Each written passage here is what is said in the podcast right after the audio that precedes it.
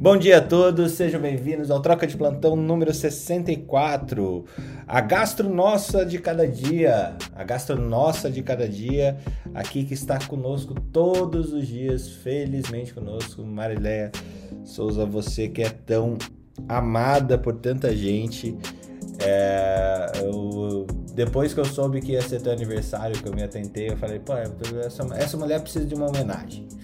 Essa mulher precisa de, de alguma coisa que, que, que ela já é presente na vida de tanta gente, seja como gestora, seja como, como médica, é, como núcleo familiar, porque assim, eu recebi mensagens de tipo, ah, hoje é aniversário da Marileia, é, não esquece dela, então você é muito amada é, por essas pessoas que estão aqui.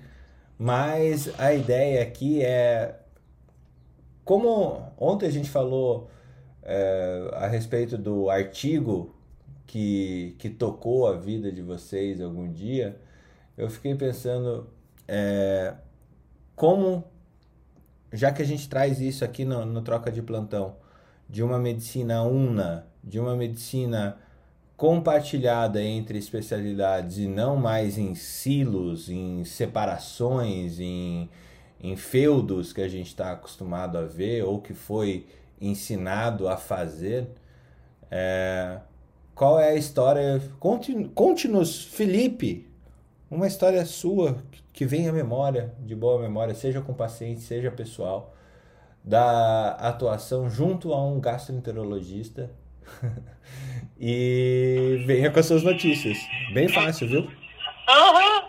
Mas cada um que me aparece, de repente, combina antes, né? Pra falar. Veja, eu vou contar uma história triste.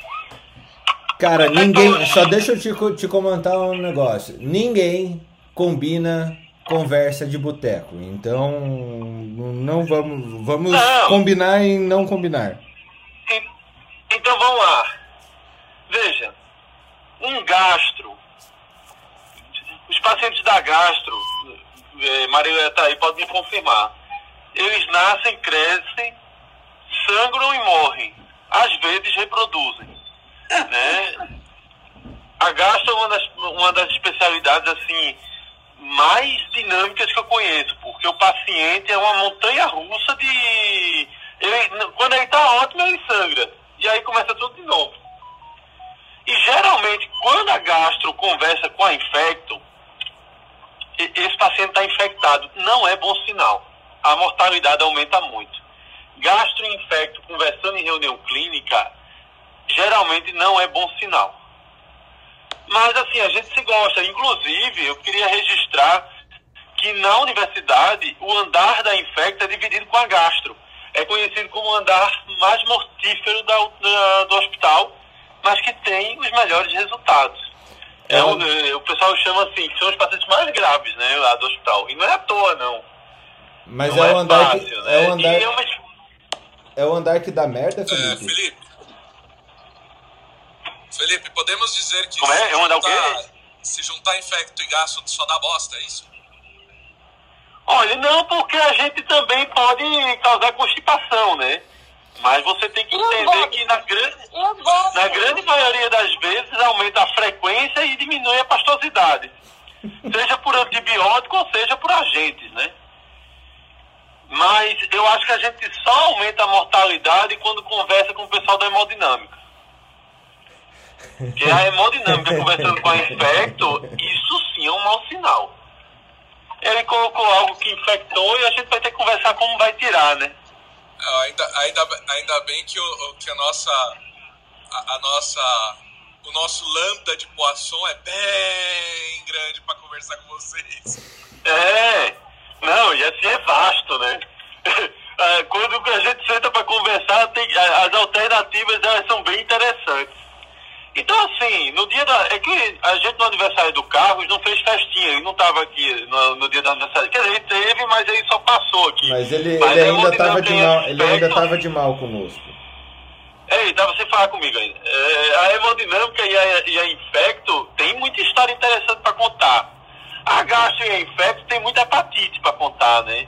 Acho que, assim, principalmente o, a gente avançou muito no tratamento de hepatite nos últimos cinco anos. A gente é, imagina, o tratamento era 40% de resposta, o tratamento era enfiar uma agulha em todo mundo para ver o que, é que se podia fazer, e o tratamento era horrível e durava um ano. Hoje em dia não se fura ninguém, o tratamento é completamente oral e não tem necessidade de invasibilidade e o resultado é quase 100%. Ou seja, isso foram estudos de remédios que deram errado para HIV e deram muito certo para hepatite C. E o HIV escreve certo por linhas tortas, né? Então, muitos tratamentos de câncer, muitos tratamentos de, de hepatite, muitos tratamentos de imunobiológicos nasceram graças aos estudos que tem do HIV. Então, essa dobradinha com a gastro. Até vacina para Covid. Até vacina para Covid também, né? E isso, 80% do financiamento de HIV vem da Fundação Bill e Melinda Gates, que eu não sei se vai ser Bill ou se vai ser Melinda. Não, a verdade falou é que... que vai ser os dois ainda.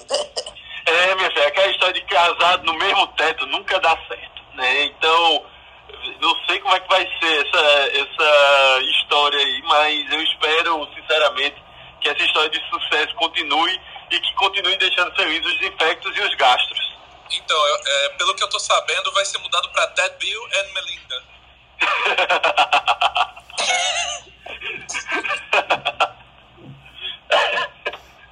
Essa conta é difícil de pagar, viu? Só custa 120 bilhões. É só quem tiver é só entrar.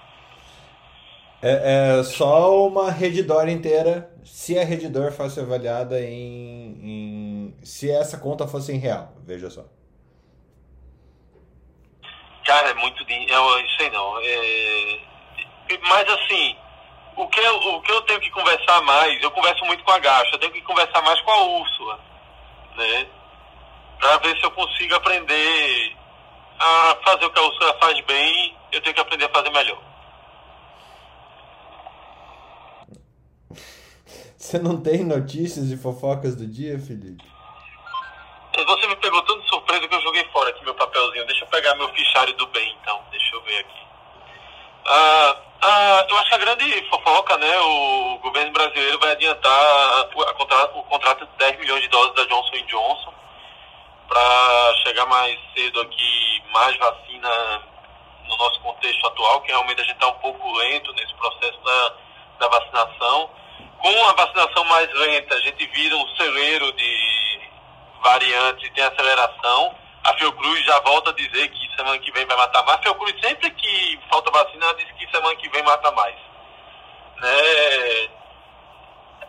Bem, é, é bom que eles falam e não dizem o porquê. E saiu o estudo do soro do Butantan, né, mostrando bons resultados. É, isso é uma boa notícia. A gente já vinha falando desse soro quando falava do plasma convalescente também.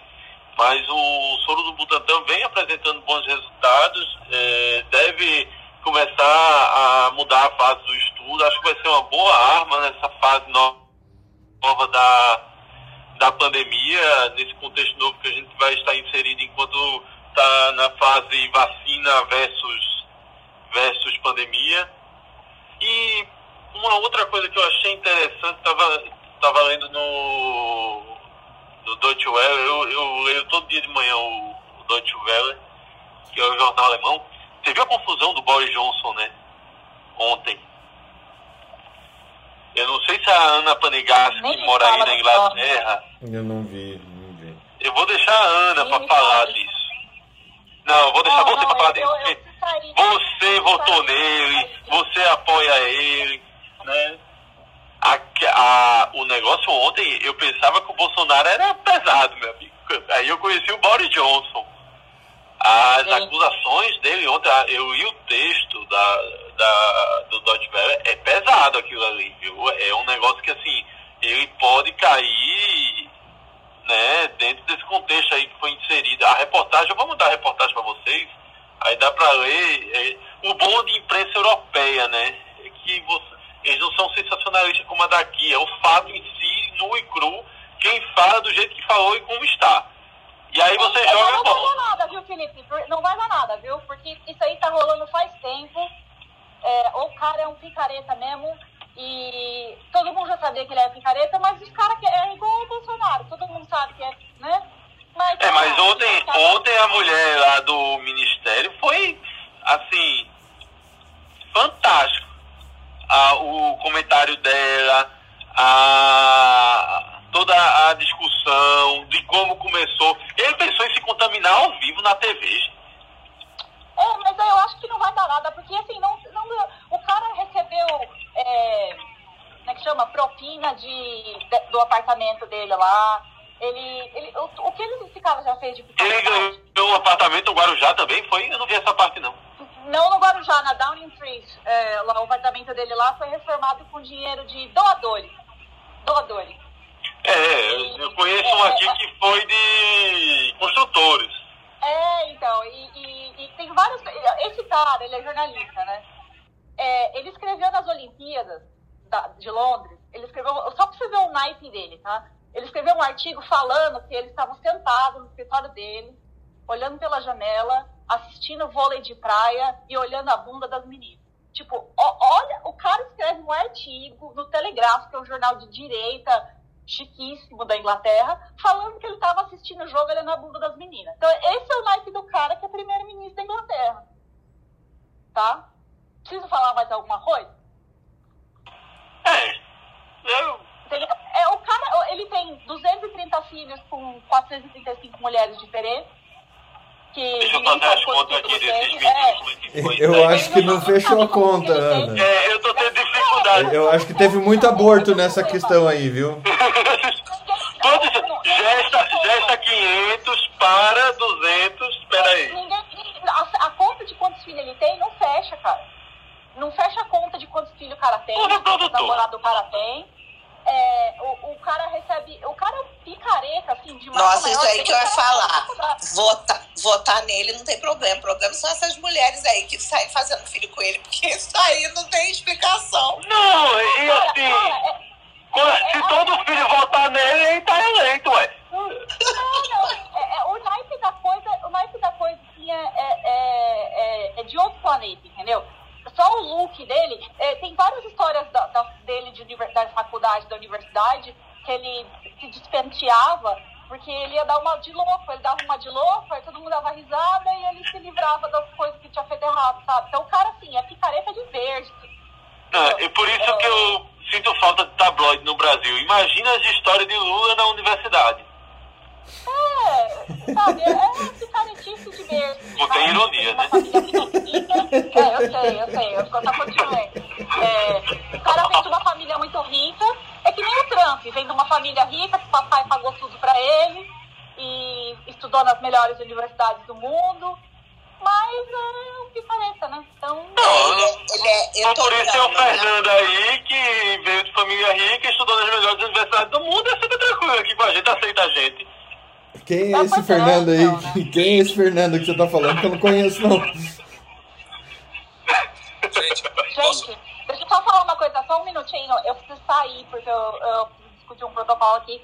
É, eu só queria deixar meus parabéns pra Marileia e maravilhosa. Aproveite muito seu dia e divirta-se. E amanhã eu volto aí pra. Eu, amanhã eu venho e faço amanhã com você. Obrigada, Ana. Beijo grande pra você. Maria, você viu que gente. o povo veio pronto pra treta, então, né? Bom Mas... dia. Bom dia, Ana. Vou, vou, vou então na, no embalo da Aninha. E Mari, um super beijão. Você é uma das pessoas mais sensacionais que eu conheci. Parabéns. Ai, Muitos obrigada, anos de vida. Muito legal ter te conhecido aqui. E agora eu vou trazer um contraponto, né? Uh, a gente fala do, do, do, Boris, né? Mas vamos lembrar. Vixe, então, eu achei que você ia trazer um contraponto na hora que me elogiou. Meu Deus. Ninguém vai falar do Boris, então o contraponto é o Boris. Marilé, você é linda, você é maravilhosa. Falando nisso, vou falar no Boris. Não, agora é o contraponto, o Boris. Do Boris, do Boris. Mas assim, uh, o, o Bill Clinton era um devorador sexual também. Uh, e pouca gente fala a gente tinha o Lula falando que queria estuprar metade dos homens da cadeia porque ele não aguentava ficar sem sexo.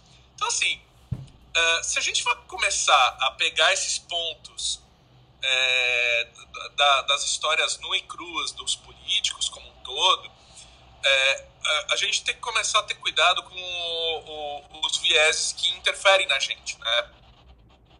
É, eu nesse momento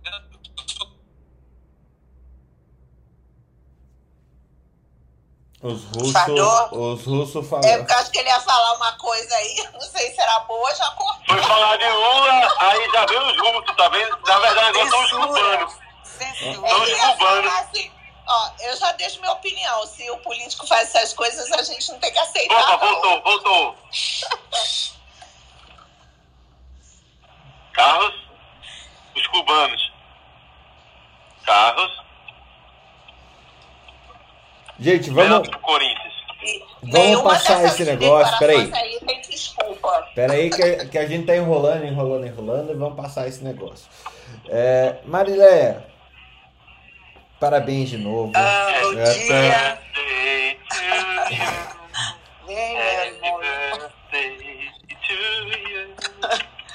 Bom dia. Primeiro, assim, tô é, até um pouco sem graça por tanta generosidade das palavras de vocês, tá, Fernanda? A sua principalmente.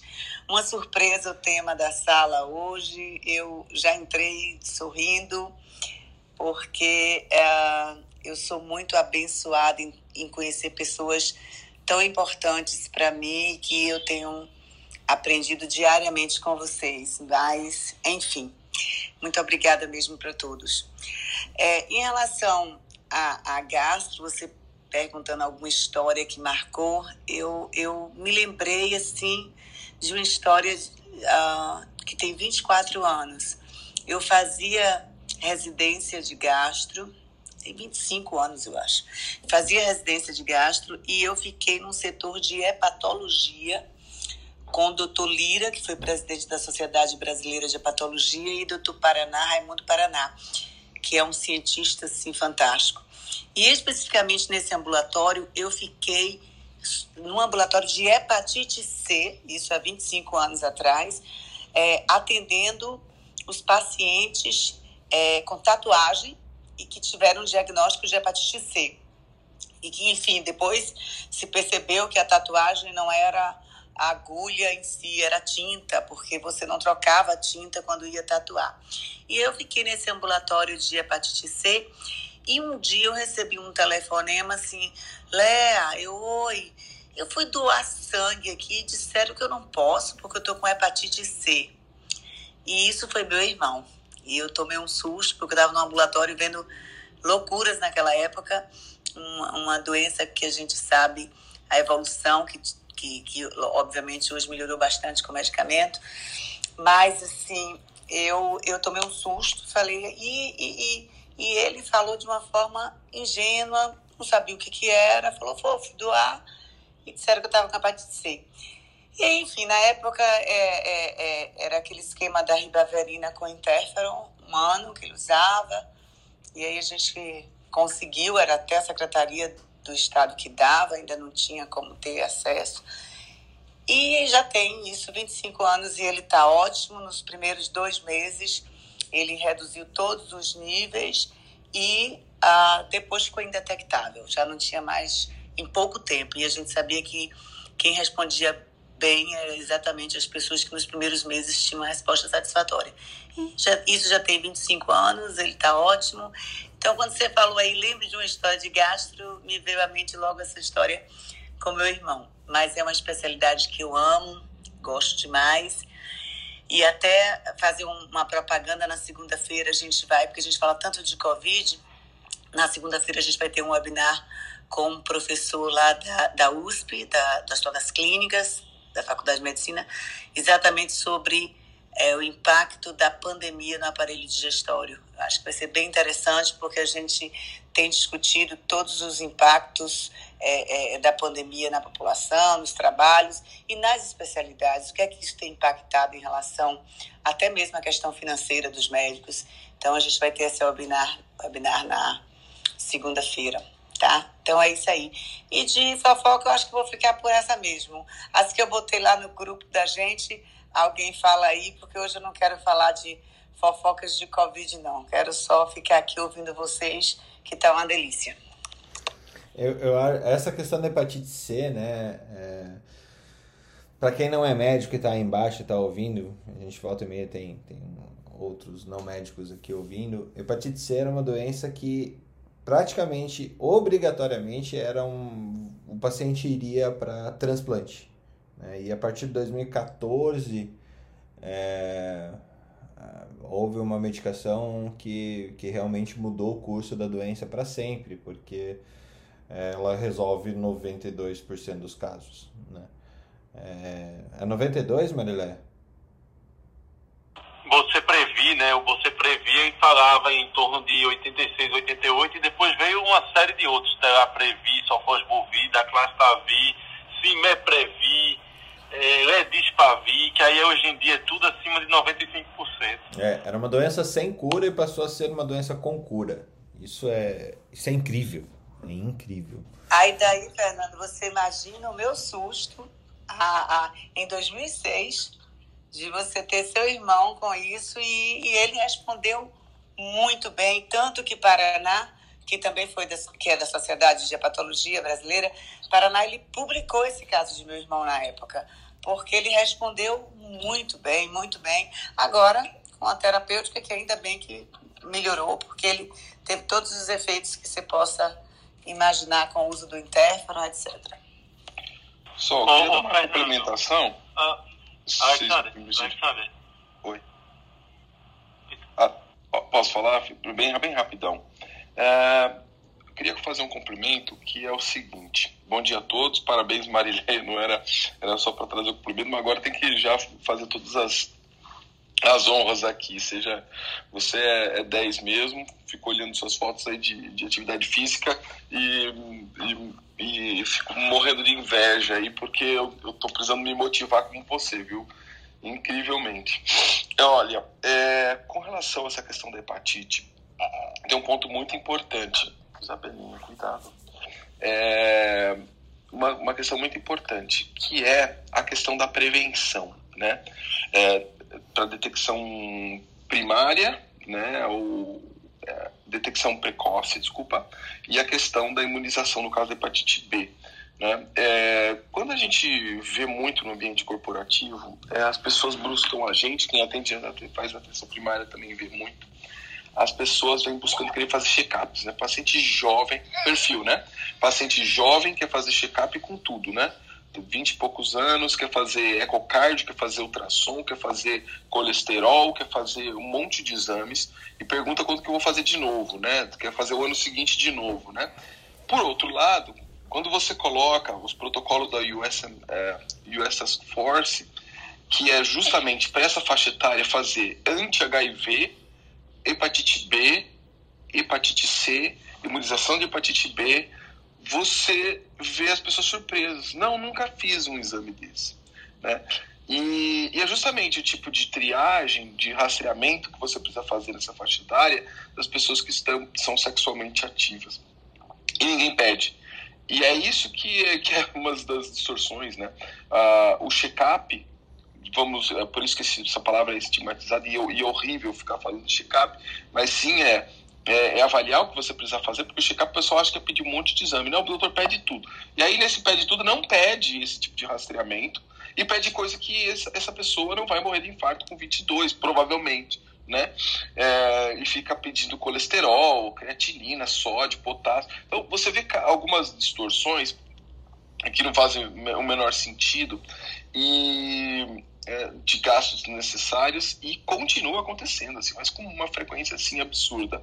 E bem lembrada a Marília falar, porque essas três doenças que eu citei são três doenças que são muito negligenciadas neste rastreamento, tá? Nesse cuidado, tá? Então, por isso que é, é importante trazer isso aqui para o pessoal. Muito Pronto. Deixa eu fazer uma coisinha com você, Alexandre. Repita comigo. Sofosbuvir, Despervir e Daclastavi. Esse trocadilho aí não vou conseguir não, Felipe. Vamos lá. Sofosbuvir, Despavir e Daclastavi. Quer que eu repita? Melhor que para paracoctioide micose, hein? Quer que eu repita? Eu não vou conseguir, Felipe. É essa hora da manhã. Eu, vou, eu vou falar tudo isso em um número. 10 mil reais a dose. Não, 200 conto um tratamento de 3 meses. É, então. 200 pila. 200 Carbonieri, meu amigo. Não é 200 reais, não, é 200 Carbonieri. tenso, tenso. É, a prevenção é o, é o melhor e o mais barato ainda, né? Não, não tem dúvida. Jung, seja muito bem-vindo.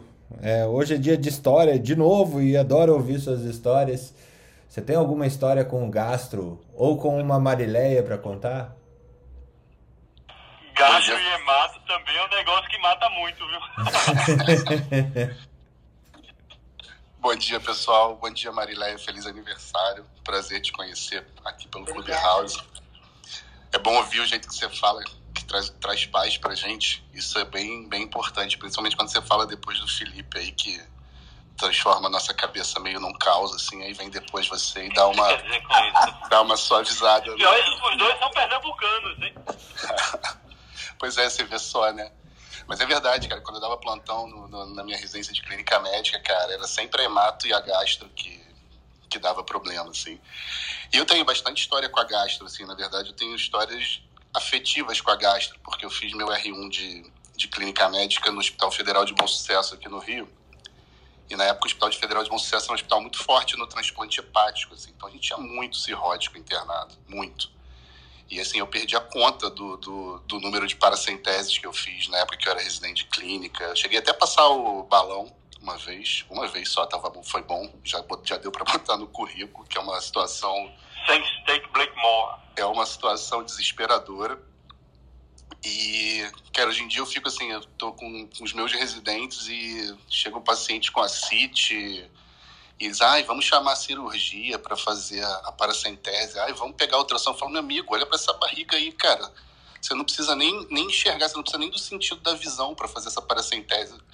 Ouvindo e palpando você consegue, assim. Então, sim, foi uma especialidade que marcou muito o início da minha, da minha vida médica eu vi surgir o. Pô, tá passando uma musiquinha aqui atrás, desculpa. Eu vi surgir, Marileia, é, aquela coisa da albumina com a terlipressina para tratar a síndrome hepaturrenal, que os doentes ah. com síndrome hepaturrenal era um, era um evento terminal, né, da cirrose, e aí a albumina e a terlipressina vinham e revertiam e você dava uma sobrevida para esses doentes, alguns você ainda conseguia levar para o transplante. Então, assim, tem bastante história com a gasta, assim, eu gosto, até hoje eu sinto bastante afeto, assim, principalmente para esses pacientes cirróticos. Eu tenho uma fofoca para contar hoje, eu que nunca tenho fofoca, eu descobri que eu e Ana Carol, a gente se conhece, lá da época do Hemorri. Ah, tu me conhece também, né? Isso é que é complicado. Todo mundo já conheceu o Jung em algum lugar, né? Todo mundo já conheceu. A gente, a gente conversando uma vez, bicho, tu conhece algum lugar, tu conhece algum lugar, foi lá no Inca. Aí com a Ana, o cara já trabalhou com a Ana. Se brincar, já correu uma maratona com a Marileia. Ah, Jung, você é lá do, do Inca? Sim, sou lá do você, Inca. Você sabe que eu já, eu já fiz, eu, é, como a gente fazia um trabalho de medicina e arte, eu já cantei lá no Inca para as boas-vindas dos residentes em um ano. Não me lembro que ano foi. Foi um ah, evento que, que, a gente fez lá no Inca. Que legal. Se mulher, tu brincar, tu cantou para ele. Entrando lá no Inca. Não, não cantou para mim, porque na, nas boas-vindas dos residentes, os preceptores ficam proibidos de participar das boas-vindas. A gente tem que ficar lá. É. Na, As boas-vindas na... do Oswaldo Cruz ainda é meio que é colonial. Tem um lugar lá, a gente fica batendo nas pessoas e dando as boas-vindas, né? Das roupas lá que eles vão usar durante o ano inteiro. E aí eu, eu. Agora me veio uma cena do pessoal cantando, assim, né? Aquelas boas-vindas a residentes Lady, assim, música Highway to Hell. É,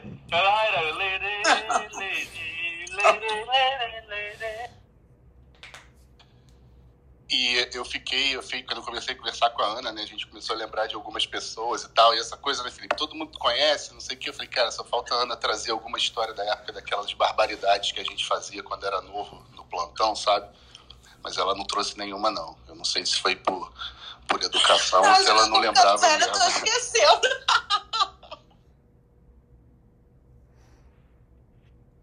beleza.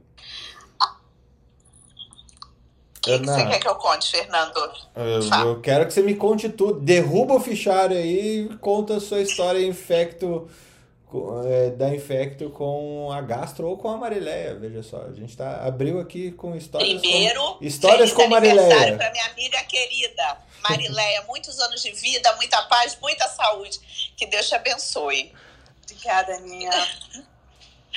Ó, não, minha história, eu tava lembrando das coisas, gente, uma coisa que me. Quando vocês vão falando, cada vez que uma pessoa vai falando, os pacientes vão vindo na nossa cabeça, né? Mas sabe que eu lembrei de uma história aí quando vocês estavam falando do balão, do Thanks Take Blackmore, que eu uma vez estava, isso foi na CCIH, eu estava na CCIH e chegou uma médica, ela tinha ido passar o balão, uma gastro, e ela tinha, gente, a gente sofre, né? O paciente com hemorragia digestiva alta tinha o sangue vindo todo em cima dela. E aí ela estava indo lá para fazer profilaxia. Só que ela estava muito preocupada, muito triste, porque ela tinha 40 anos e ela estava tentando engravidar. E aí a gente explicou para ela o tempo que ela ia ficar em acompanhamento, quanto, de quanto, quanto tempo ela repetiria as sorologias e tal. E ela falou para mim que ela não podia esperar seis meses, porque seis meses era muito tempo para ela aquilo deu uma tristeza muito grande, né? Então, assim, às vezes a gente pensar o que a gente está sujeito no nosso trabalho e que às vezes as pessoas não reconhecem, né? Então, aquilo era um grande sonho da vida dela e a gente tendo que orientá-la de como seria a como seria o acompanhamento dela e ela, ela falou isso. Isso foi uma coisa que eu lembrei. É, ai, se a gente pensar, não sei se vocês já tiveram, né? Eu, na Infecto, eu já tive acidente com material biológico, já tive acidente de pérfuro cortante, já caiu uma vez licor, não sei como, dentro do meu olho. Então, assim, e como, ficar fazendo profilaxia. Como caiu licor dentro do teu olho? Como? Era com como? Né? Olha isso, como caiu licor dentro do meu olho. Vou contar para vocês. Eu era R1. Aí eu falei para R2, olha isso. Gente, se eu usar só a minha cabeça, acho que funciona melhor. Falei, não precisa pôr óculos? Não. Eu falei, mas eu acho que precisa pôr óculos. Não, não precisa pôr óculos. Aí o líquor, na hora que eu fui colocar a agulha volta, veio uma gota voando, parecia uma. Em, em câmera lenta, caiu dentro do meu olho. Ah, eu chorava, era um paciente, se vocês imaginarem, era um paciente HIV positivo, sem diagnóstico ainda, e ele era hepatite B e hepatite C. E ele tinha acabado de chegar, estava com suspeita de. O líquor da morte, pesava né? 30 quilos. O pesava li... 30 quilos. Não, essa função, função estilo Úrsula, né? eu tô Aí chorando eu... até agora. Aí eu, eu, eu chorava tanto. Aí eu fiquei um mês tomando antirretroviral e eu ficava assim. Ah, eu ia pro hospital chorando na rua e voltava pra casa chorando. dava uma diarreia nessa época. Nossa, era horrível. Eu queria, aí eu queria largar a residência. É. Foi, foi muito triste, mas e eu pensava assim: quando eu disser que foi o líquor que caiu no meu olho, ninguém vai acreditar. Vamos falar que eu fiz outra coisa. eu chorava, mas tudo bem. Passou, graças a Deus, foi, ficou para trás. Mas a gente passa cada coisa na medicina que ninguém nem imagina, né? Então, a história da banho de sangue de leptospirose. Ah. Leptospirose, você entuba e vem o banho. Mas você é. já sabe que vem. Então você se equipa. Eu andava com duas roupas dentro do carro porque eu já sabia que ia ter o banho de sangue do dia. Graças a Deus eu não tomei, não. Mas lá no do Emílio tinha, quando chegava é, época de verão, assim, eram 20 leitos de leptospirose. E a gente ficava, ficava fazendo diálise em todo mundo peritoneal e trocando as bolsas de um lado para o outro. Bom, mas agora contar as fofocas do dia. Só pode subir, né? Despavida, Clastavi. ah, e, não, dessa, peraí, deixa eu abrir aqui o, o fichário, que nem o, o Fernando fala. Vocês viram que o Biden. Gente, eu nunca levei a sério essa história e a gente nunca vai saber o que realmente está envolvido e o que motiva eles a, a liberarem essas notícias e o que eles estão falando. Mas o Biden agora ordenou para CIA que reportasse na origem do Covid. E o Anthony Fauci já se pronunciou dizendo que ele acha, antes ele dizia que era impossível do vírus ser criado em laboratório. Agora ele já disse que isso é uma hipótese que pode ser aceita. E na verdade eles estão falando porque antes do surgimento do Covid, três funcionários de laboratório na China, que a CIA reportou que três funcionários de laboratório já tinham sido internados com Covid antes da pandemia começar. Então, eu não sei onde isso vai parar e também estão falando que isso vai prejudicar a relação Estados Unidos-China por décadas. E eu não sei agora, sinceramente, eu não sei mais onde está a verdade, porque a gente não tem todas as informações na nossa mão do que está acontecendo. Se eles estão fazendo isso por uma motivação política, se existe realmente alguma coisa que eles têm em posse que a gente desconhece, mas agora eles estão é, pressionando para descobrir da onde o Covid surgiu. E o, o Donald Trump está falando, viu? Eu não falei, vocês não queriam acreditar em mim. Essa é a, a notícia. Tem mais uma aqui. Vamos lá, outra notícia é Ana, sobre. Pode Ana, falar. Assim, toda vez que esse tipo de assunto vem à tona, é, me dá um medo desgraçado que esse povo esteja fabricando uma guerra, viu? Pois é, a gente não sabe a motivação, né? Se tá falando verdade, se não tá. É, não, com certeza, com que... certeza tá falando a verdade, mas a verdade de, de repente, dependendo do qual lado que é, é só a maneira de contar a história. É verdade também. Bom, uh, minha opinião sobre isso, inicialmente, parabéns Marilé. Bom, uh, uh, eu acho que quando a gente tem essa situação, a gente tem o seguinte: a, a maioria do SARS-CoV é, é, com problemas veio de lá. Não é a primeira vez. E, e eu acho que o mundo tem que dar um ultimato nesse ponto de vista de acabar com os naturais de contatos com a gente, que seriam na China os mercados molhados. Não tem o que fazer. Ou a gente chega e fala assim: ó, China já foi a primeira vez foi fraquinha, a segunda vez foi fraquinha, mas dessa vez pegou o mundo inteiro. Não podemos deixar isso acontecer de novo. É? Então eu acho que, assim, uh, criar, inicialmente parece estar tá criando, querendo criar uma guerra, pelo menos comercial, mas o grande ponto é, o mundo não está fazendo nada com relação aos chineses do ponto de vista do tipo, olha, você tem que fechar isso aí, isso aí é ninho. Tem, é, é, é se você está falando que saiu dali do mercado, você tem que fechar. Não tem que fazer. Né? Agora, se saiu do laboratório, dá para provar ou não? Não dá, não dá direito para provar. Vai ser aquele diz, eu disse, ele e, e não sei o quê. Mas pelo menos vão fechar os mercados molhados da China. Mas como fala isso para uma das maiores é, potências e economias mundiais, com mais de um bilhão de pessoas e tem o maior exército do mundo. Não sei se a gente tem esse poder de falar isso. A verdade é o seguinte, né? A nova Guerra Fria é Exato. Sim.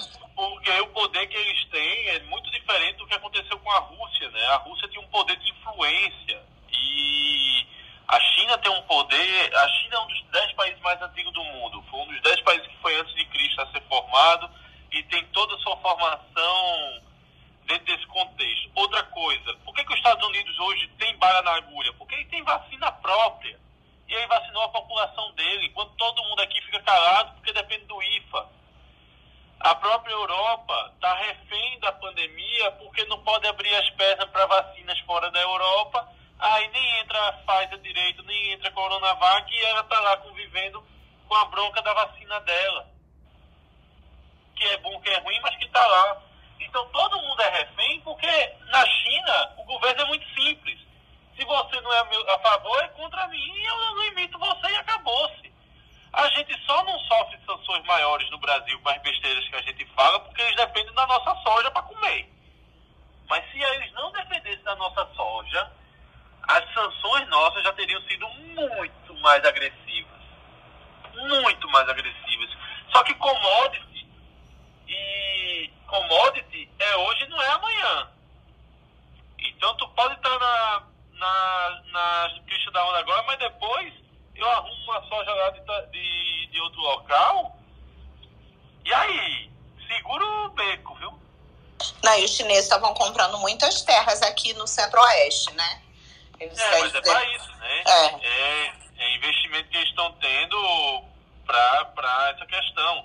Eles quiserem. A, o governo chinês ele fez uma oferta para o governo Dilma de, de fazer a BR do Mato Grosso até o Porto de Santos. Eles construírem. O custo era oito vezes menor do que o Brasil tinha montado. E eles queriam entregar em seis meses, porque isso faria com que a soja chegasse mais rápido na China. Só isso. O Brasil não aceitou, porque as empresas corporativas não, têm, não tinham interesses e tal, e não sei o que, e adivinha o que aconteceu. Alguém ganhou dinheiro. É interessante essa discussão aí de, de China, né? É, os chineses, é, quando a gente observa é, o domínio americano, né, que tem, sempre teve um domínio econômico e teve um domínio cultural, né? E quando a gente fala dessa expansão chinesa, justamente por essa distância cultural que a gente tem, esse domínio cultural, quer dizer, se não for imposto, vai ser muito difícil a gente ter é, essas características culturais que a China tem, né? É, primeiro, essas, é, essas questões de direitos humanos, a questão do trabalho, né? Que é um país que ele consegue, é um país que consegue, é, que consegue ter toda essa expansão econômica justamente porque ela deixa é, uma moeda super desvalorizada em relação ao dólar e consegue fazer uma mão de obra precária com, com um custo super barato. Isabela, pelo amor de Deus. Oi. Ah, muito obrigado. Tá, é, uma mão de... é, uma Isabela. mão de obra. Só foge bobina que faz da de espavio. Aqui, aqui com o Felipe, isso aqui é um, um eterno stand-up média aqui, né? Impressionante. O, o, mas deixa eu continuar lá. O, o, então a, mão de obra é extremamente precária, então isso permite que eles, justamente por conta dessa diferença consiga expandir. Mas do ponto de vista cultural, a China não consegue ter essa, uh, essa expansão cultural, ou seja, o pessoal até vai estudar mandarim, né, que é extremamente complexo, mas a gente não vai estar tá saindo falando mandarim de forma universal, nós não vamos estar tá, uh, assistindo embora o YouTube esteja forçando, né, para mim aqui colocando uns cantores árabes, uns cantores chineses, uns cantores chineses aqui, é, como não sei de onde que é o algoritmo que ele usa para aparecer esses caras na propaganda, mas é, a gente não vai é, a, a absorver essa cultura, exceto algum, algumas, algumas coisas que são muito legais, muito interessantes, como a medicina chinesa, é, algumas questões de, de, de, decoração, né? Mas Alex, tem, tem, um ah, ponto, tem um ponto que eu acho então, que... Tá... tem um ponto que eu ia chegar agora. É, eu ia, só vou passar por um ponto, daí você complementa, Fernando? Claro, claro. É, e aí, é, e para finalizar, a gente não vai. Então, a, a, estratégia chinesa é justamente essa, né? Então, a partir de agora, a Eisenbahn, que era lá de Blumenau, é chinesa. Era, né? não sei se ainda é, né? Porque compraram as cervejarias, né? Skin. Uh, a partir do momento eu compro, eu compro commodity, eu, eu, eu, eu, eu, eu transformo aquela fábrica de veículos na Itália, ela passa agora a ser chinesa, né? Eu compro a cultura de outro país, a italiana, americana, brasileira. Então, justamente essa expansão faz com que a cultura é, é, mude de domínio, né? Tem um filme interessante também que fala da, dessa questão de uma fábrica lá no, nos Estados Unidos, né? Tem um filme muito bacana, um documentário da, da, da, da, implantação da fábrica, essa questão cultural da China nos Estados Unidos. Desculpa aí, Fernando.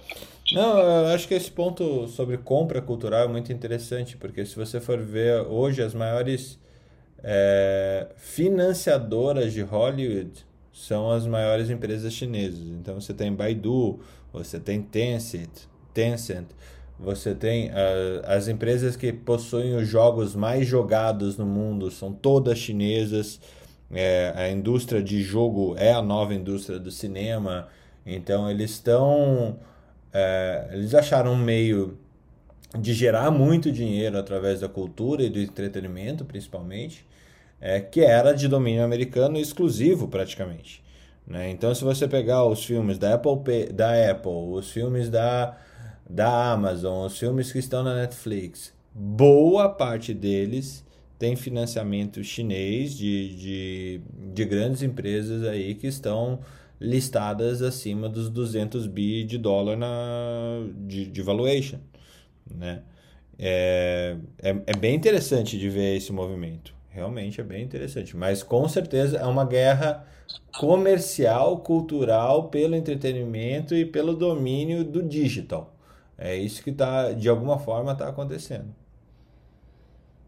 é isso que você falou deles fazerem, é, serem melhores em, em, games e tudo. Eles são muito, muito bons em engenharia reversa, né? Eles são muito bons em pegar uma coisa, copiar e às vezes criar até outras coisas que melhorem, mas eles é, olham muito, eles são muito tem essa habilidade, né, de olhar uma coisa, abrir, detalhar e fazer igual. Eles conseguem com, com facilidade isso. E na indústria médica tem... também, né, Ana? Assim, o Carlos está ali embaixo, acho que a hora que chegar a vez dele, ele fala a respeito dos stents chineses que estão chegando no mercado cada vez mais, por exemplo. Sim. Aí ah, eu tenho mais uma fofoca, hein? Vocês querem falar mais da China ou eu vou, posso contar outra? Segue na fofoca e a gente abre o Newton. Não. É, a última fofoca é sobre a Austrália. Hoje as fofocas são internacionais. É, a Austrália, o que está acontecendo com a Austrália agora? A, tá, é, tá uma reclamação que a gente já falou isso outras vezes, né? Do fato deles estarem com as fronteiras fechadas ainda. E agora eles estão dizendo que o objetivo deles é ficar com as fronteiras fechadas até 2000, final de 2022 não tem é, a, a, perspectiva de abrir as fronteiras. E isso, claro, criando aquela confusão com os australianos que estão fora, que até hoje não conseguiram voltar. E.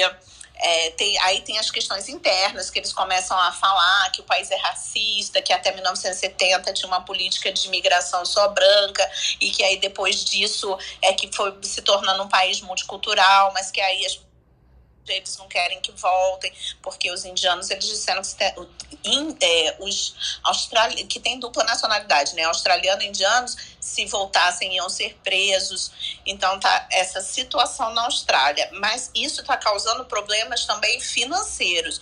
É uma perda de é, milhões de dólares, quer dizer, a perda é de 7,6 bilhões de dólares australiano para a economia da Austrália, que equivale a 5,9 bilhões de dólares americanos por mês com as fronteiras fechadas. É uma coisa assim inacreditável a perda. Então estão dizendo que vai, vão, vão precisar rever isso porque as perdas econômicas estão gigantescas, mas eles, a população está apoiando, é, já chegou a apoiar em 90%, agora está apoiando 80% apoiam que as fronteiras continuem fechadas, porque eles tiveram uma mortalidade muito baixa nesse período, né? Só mil pessoas morreram na Austrália no, no, em toda a pandemia. Então, eles não querem que essas fronteiras se abram.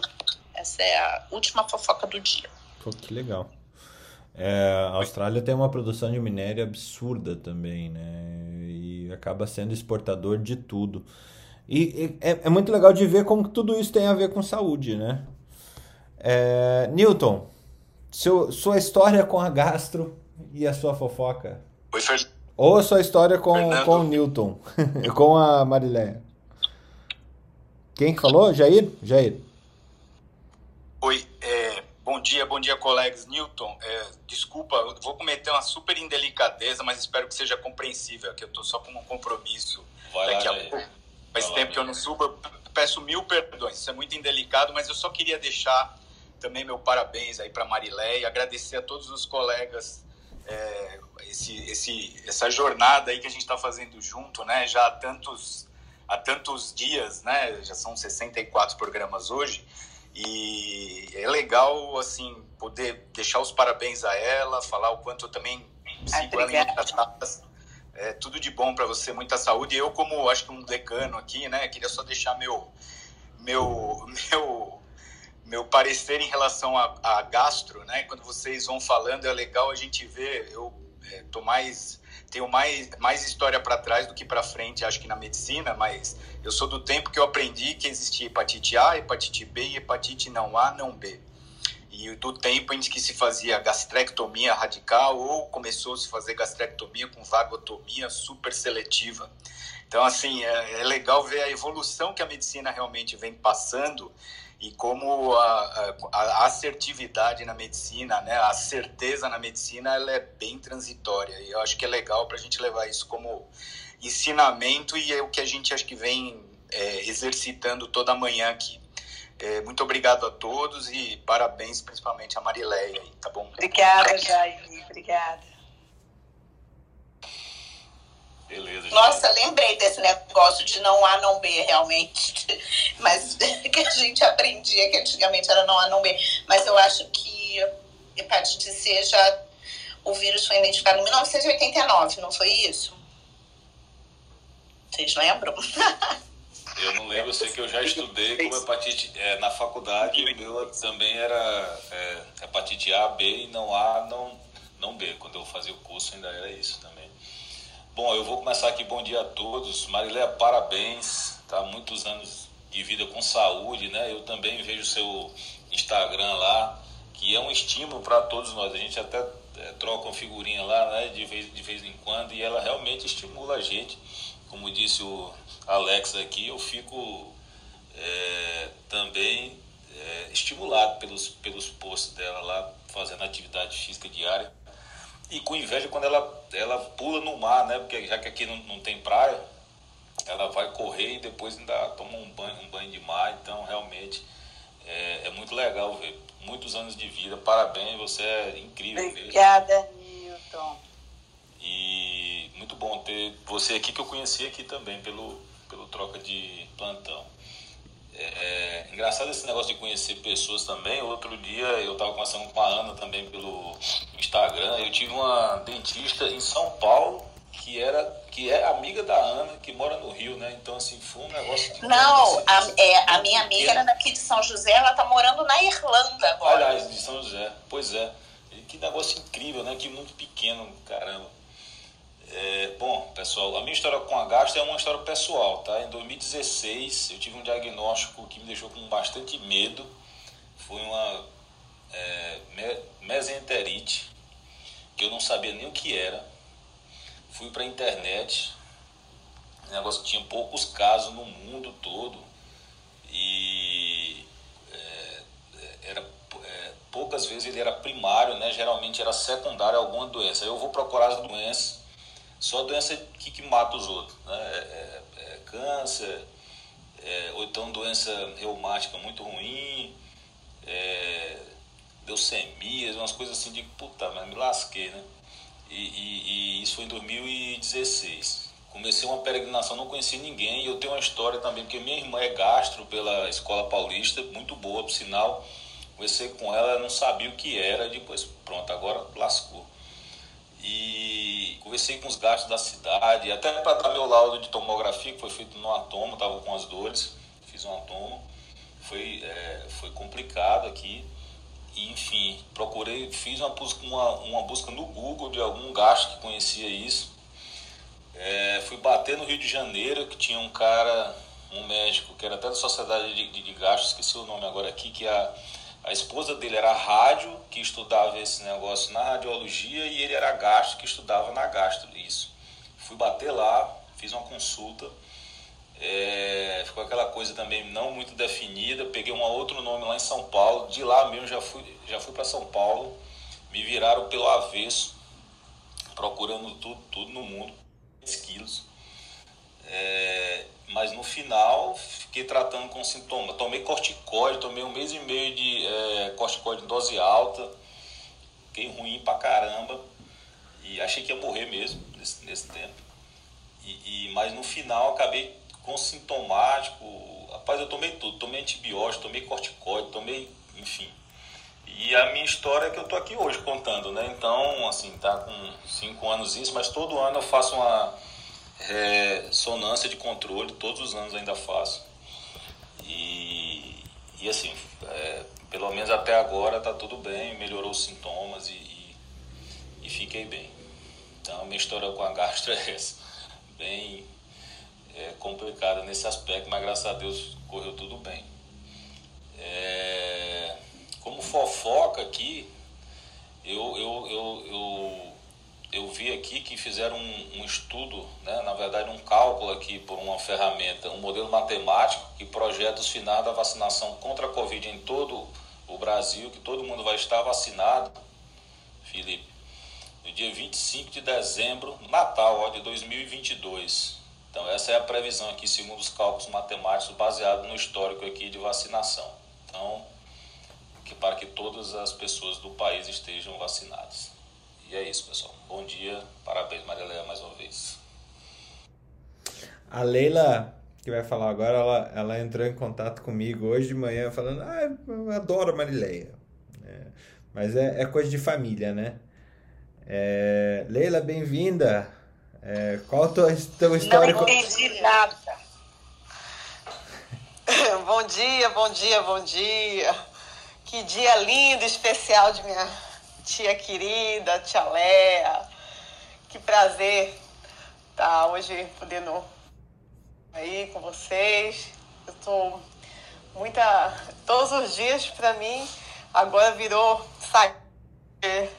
Eu falei, eu pensei, meu Deus, não vou nem mais parar. Falhando, tá falhando. Falhando. Eu, tava, eu tô, tô tão feliz que eu tô nesse, nesse grupo, sabendo de tantas notícias, que eu pensei agora que eu não vou mais né, desenvolver, gastar nada de pagar de curso, porque eu aprendo tanto aqui, tanto eu como uma jovem médica recém-formada, completo três anos, ano que, amanhã. Leila, aceitamos doação, tá?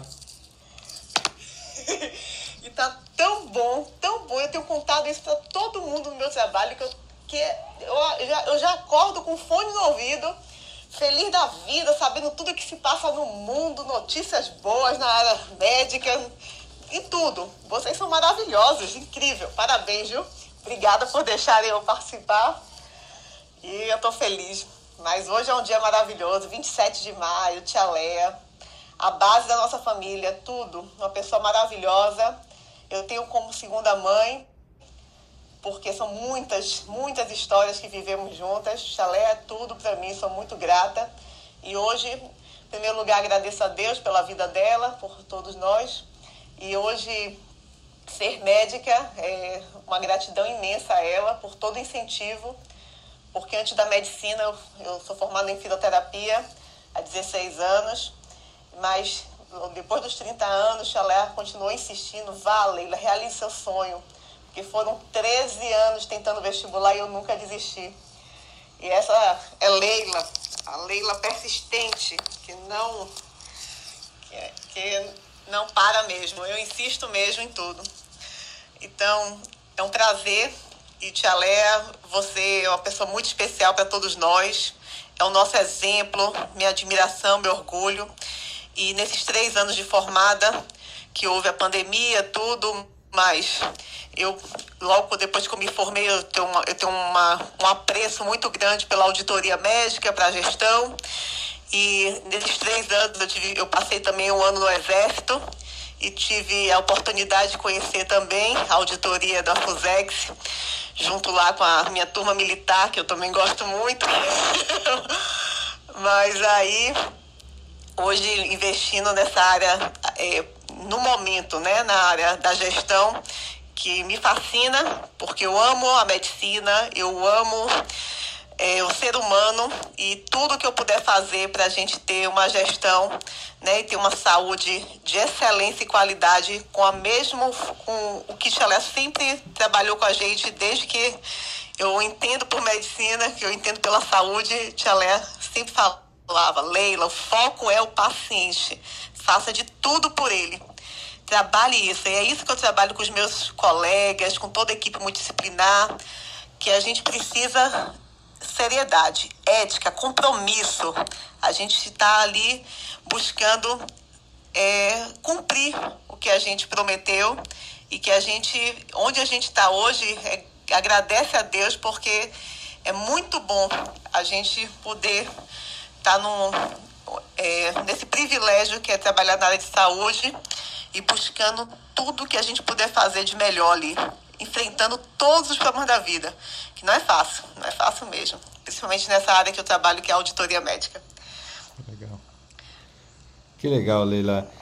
Le, é, Leia, eu já tô te chamando de tia Leia, viu, Marileia? Todos os amigos dos meus sobrinhos, dos meus filhos, todo mundo só me chama, sou conhecida aqui como a tia Leia. Ah, você que é a tia Leia? Você que é a tia Leia? Mas, Leila, obrigada aí, muito generosa também suas palavras. E a vida da gente é isso aí. Vamos, vamos nos atualizar, estudar. E, e, e o que importa, como eu falei, é a gente cuidar de gente. Independente de que gente seja, a gente tem que cuidar de gente. Tia Leia, sabe uma das coisas que eu mais, assim, gosto da minha carreira fora da, da, da assistência, mas fazendo a academia médica, é realmente a quantidade de pessoas que... É,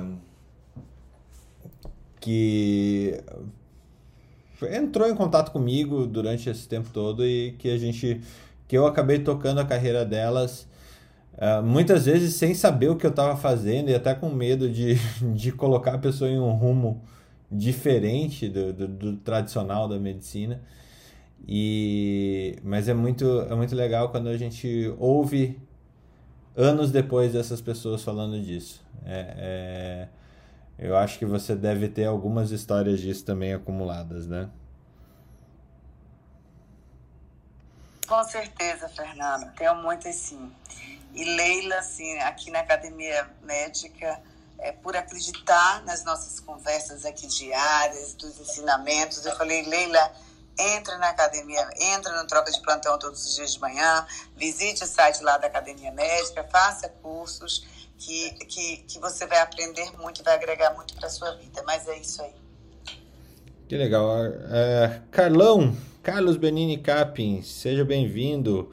Você que é um outro cara que é, entra em canos um pouquinho menores do que os que a Marileia entra.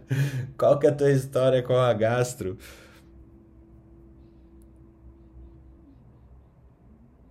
Carlos? Vocês estão me ouvindo, pessoal? Estamos, sim. Hum. Bom, acho que o Carlos não está podendo falar.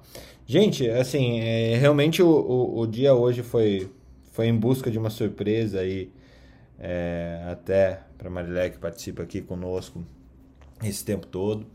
É, eu, assim, na gastro, realmente assim é uma, é uma especialidade como o Jair falou em pouco tempo que eu tenho de, de formado isso vão ser quase 10 anos mas é uma das especialidades que eu vi realmente maior evolução maior é, mudança de jogo. Até estava discutindo ali no, no grupo do Telegram o Jung falou ontem de um paper que mudou o jogo na, na, na vida da hematologia ou da oncologia como um todo é, e, e queria, eu pedi para ele falar sobre esse paper também, escrever na Academia Médica.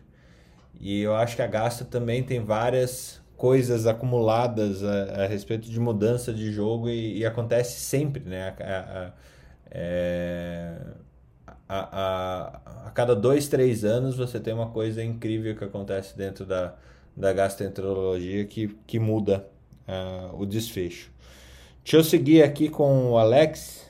Alex, é, tua, história, tua, tua história com a gastro, tua fofoca e o que temos para a sala logo a seguir.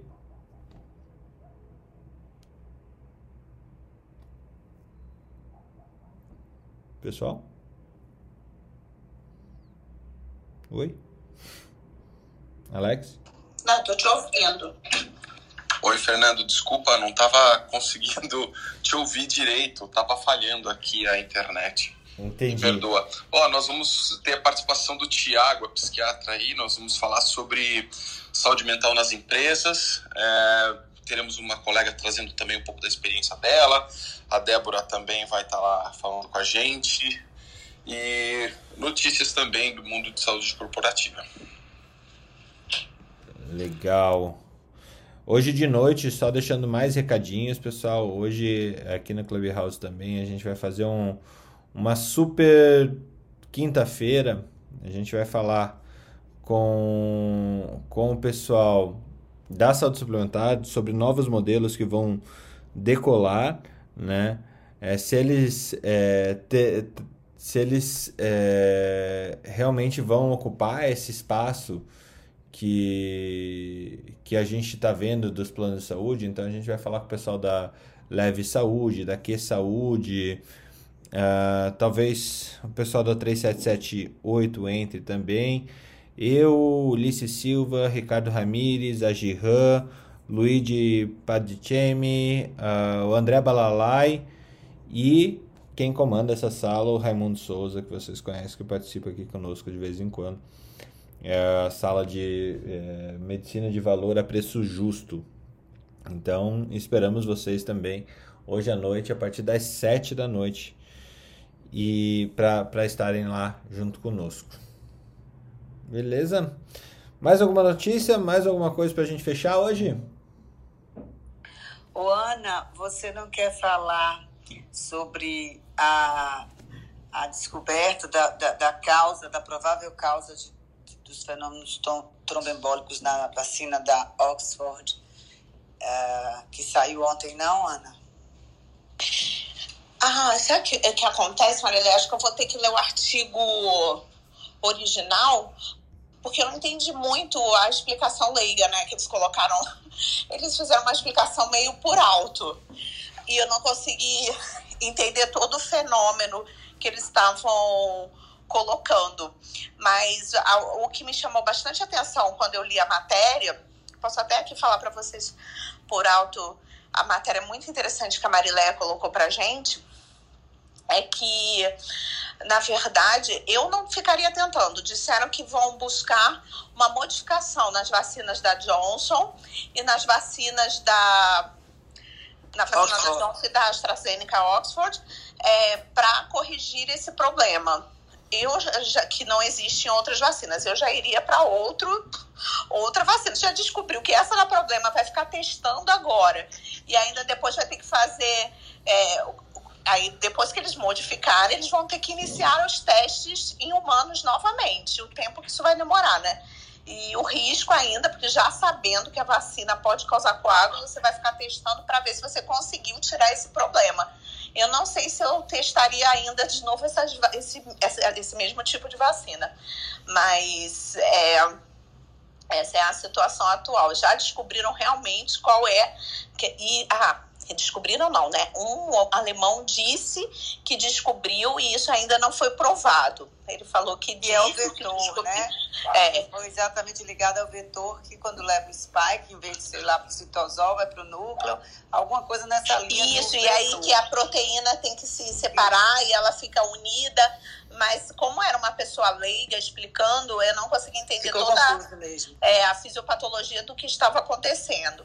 Então, eu teria que ler o artigo original para entender, mas parece que não tem publicação ainda e que ainda não foi revisado esse, é, esse, esse é, achado. É, foi o, o, pesquisador disse que descobriu, mas ainda está para ser revisado.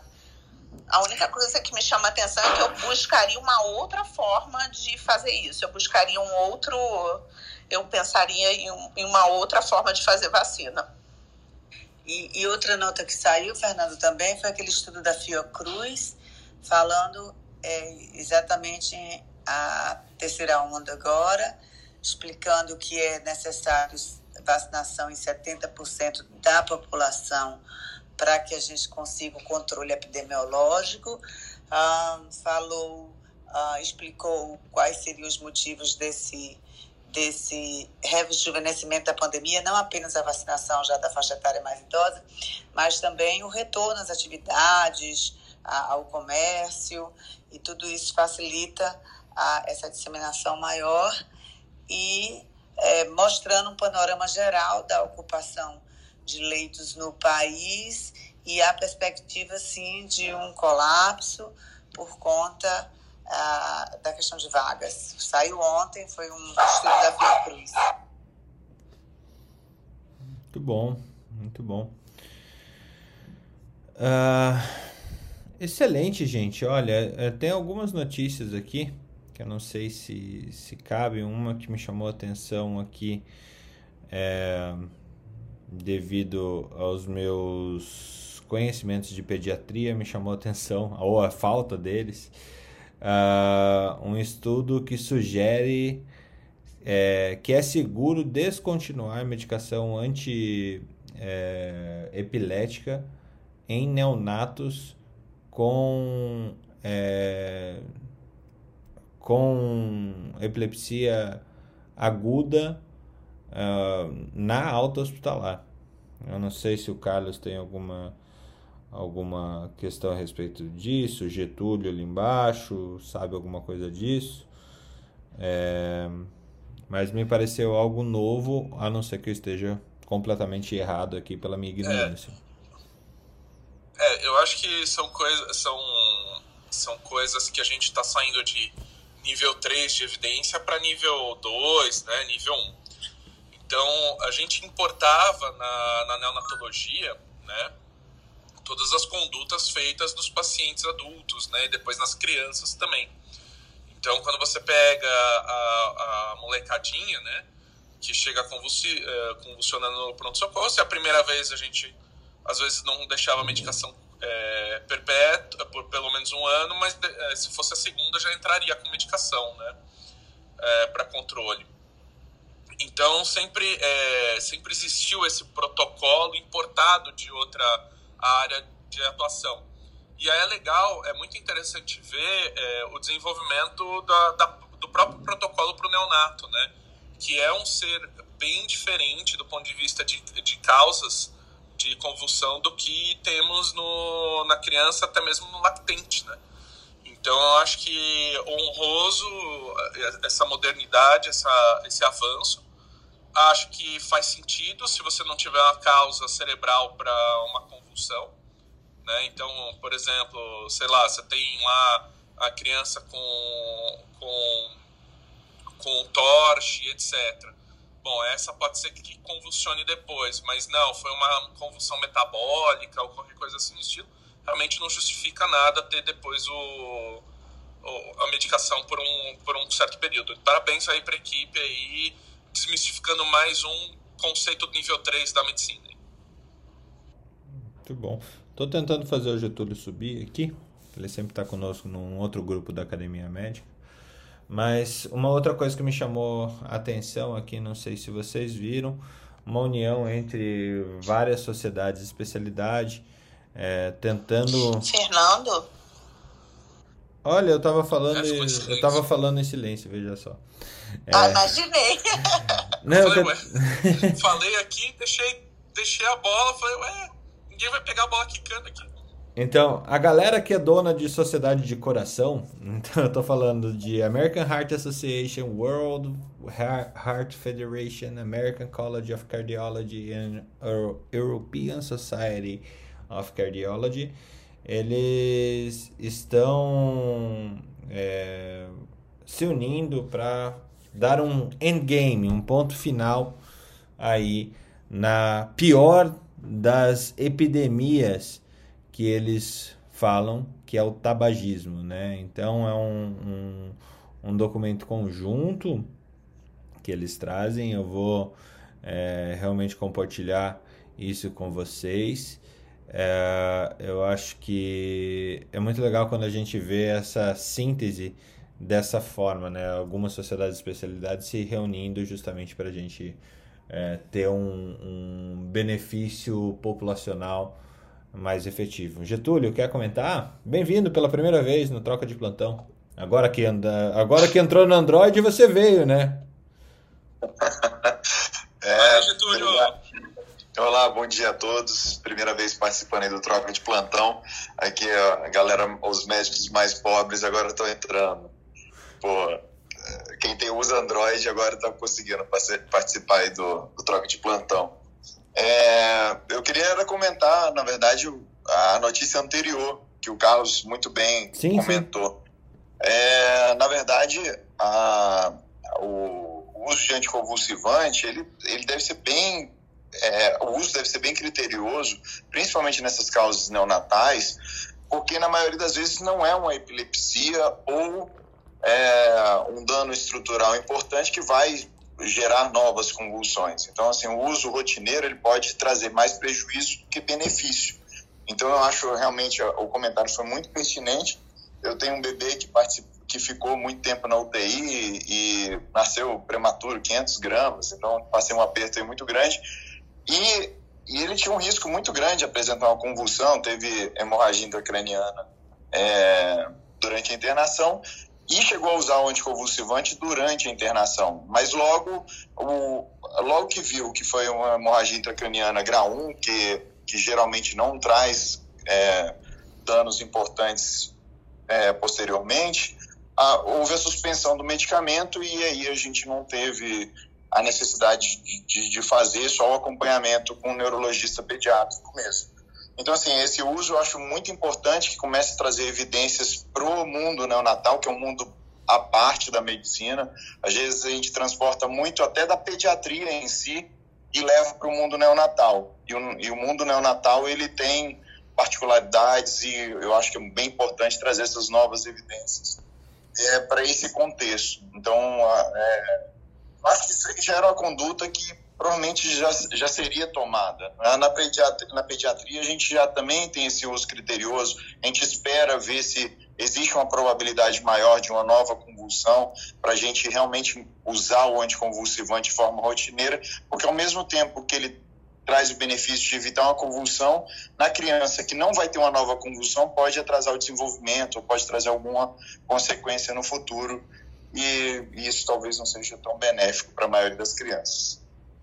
É, então, obrigado pelo convite. É a primeira vez que estou apanhando ainda do sistema. Não estava sabendo nem ligar o microfone ainda. A primeira participação efetiva é, no Clubhouse. E estou aí à disposição. Parabéns, Fernando. É, o Fernando é um cara que eu admiro há muito tempo, desde a Academia Médica a 2012, sei lá, Fernando. E... Começamos em 2012, exatamente. Como é que é? Como é que é? Começamos em 2012, exatamente. É, tô, tô desde o início aí desse, participando desse, desse processo e o Fernando ele tem uma. É, eu dou aula aqui em Brasília, em duas faculdades de medicina, e a todo tempo eu ouço Academia Médica, Academia Médica, e, e quando eu lembro lá de 2012, ele começando com isso, eu, eu fico admirado com esse movimento que ele traz aí para a medicina. Parabéns, Fernando, parabéns a todos. Obrigado aí pela, pela, pelo tempo disponibilizado. Venha sempre, viu, Getúlio? É, aqui a ideia é realmente um. A, a ideia aqui é emanar um conhecimento de colmeia, porque uh, todas as pessoas que sobem aqui sabem alguma, alguma coisa a mais do que a gente. Então é, é esse espaço mesmo. A Academia Médica ela foi construída em torno disso. E aqui é só mais uma nova mídia que a gente traz essa, essa questão. E para fechar o nosso dia, Mariléia maravilhosa, tia Leia, feche o, o, nosso, o nosso, a nossa manhã. Só reiterando os convites, logo mais às 8, a sala de saúde corporativa ali com o Alex. É, e às 7 da noite, a nossa sala de saúde é, de valor a preço justo. Hoje falando sobre as startups de atenção e acesso à saúde privada a preços mais baratos e que estão aí movimentando alguns milhões de reais em investimento de grandes fundos, pequenos fundos, family offices, fusões e aquisições das mais diversas por causa dessa uh, desse olhar de um olhar mais enxuto sobre a saúde. Marileia, tá contigo, fecha aí pra gente. Muito obrigado e parabéns mais uma vez você aí que, que fala tão, tanto de gastroenterologia, de medicina, quanto de gestão com a mesma paixão e alegria que você vive todos os seus dias. Obrigado pela, pela oportunidade de, de conviver com uma pessoa, com uma médica que demonstra, mesmo no topo é, de carreira, no topo de performance, uma humanidade incrível, incrível mesmo. Bom dia. É, mais uma vez, obrigada aí pelas palavras carinhosas. Hoje estamos encerrando nosso troca de plantão número 64, muito especial para minha vida, que tenhamos um dia hoje maravilhoso e, uns, e dias maravilhosos. Então é isso aí. Vamos e amanhã. Parabéns, Marileia, minha musa! Adoro! Bom dia, Débora. Então, um Entrei só para te dar parabéns. Mudou minha vida. Me faz correr todo dia, quatro e meia da manhã. Posto foto suada para você mesmo. Te adoro. Muita saúde. Não, e é isso aí. E é isso aí, vamos movimentar, vamos ter energia positiva, vamos fazer acontecer. Eu acho assim, eu lembro de uma frase que eu li num jornal, numa mensagem, que, que para encerrar aqui a sala, que dizia assim: existem três tipos de pessoas na vida. As pessoas que sabem o que está acontecendo e que nada fazem, as pessoas que nem sabem o que está acontecendo e as que fazem acontecer. Que a gente esteja nesse grupo e já estamos no grupo que faz acontecer. É isso aí. Bom dia a todos. Com certeza. Bom dia, Mariléia. Parabéns mais uma vez. Viva Tia Léa. Um beijo. Bom dia. Parabéns, Marileia. Bom dia, pessoal. Parabéns de novo, Marileia. Beijo. Parabéns. Bom dia.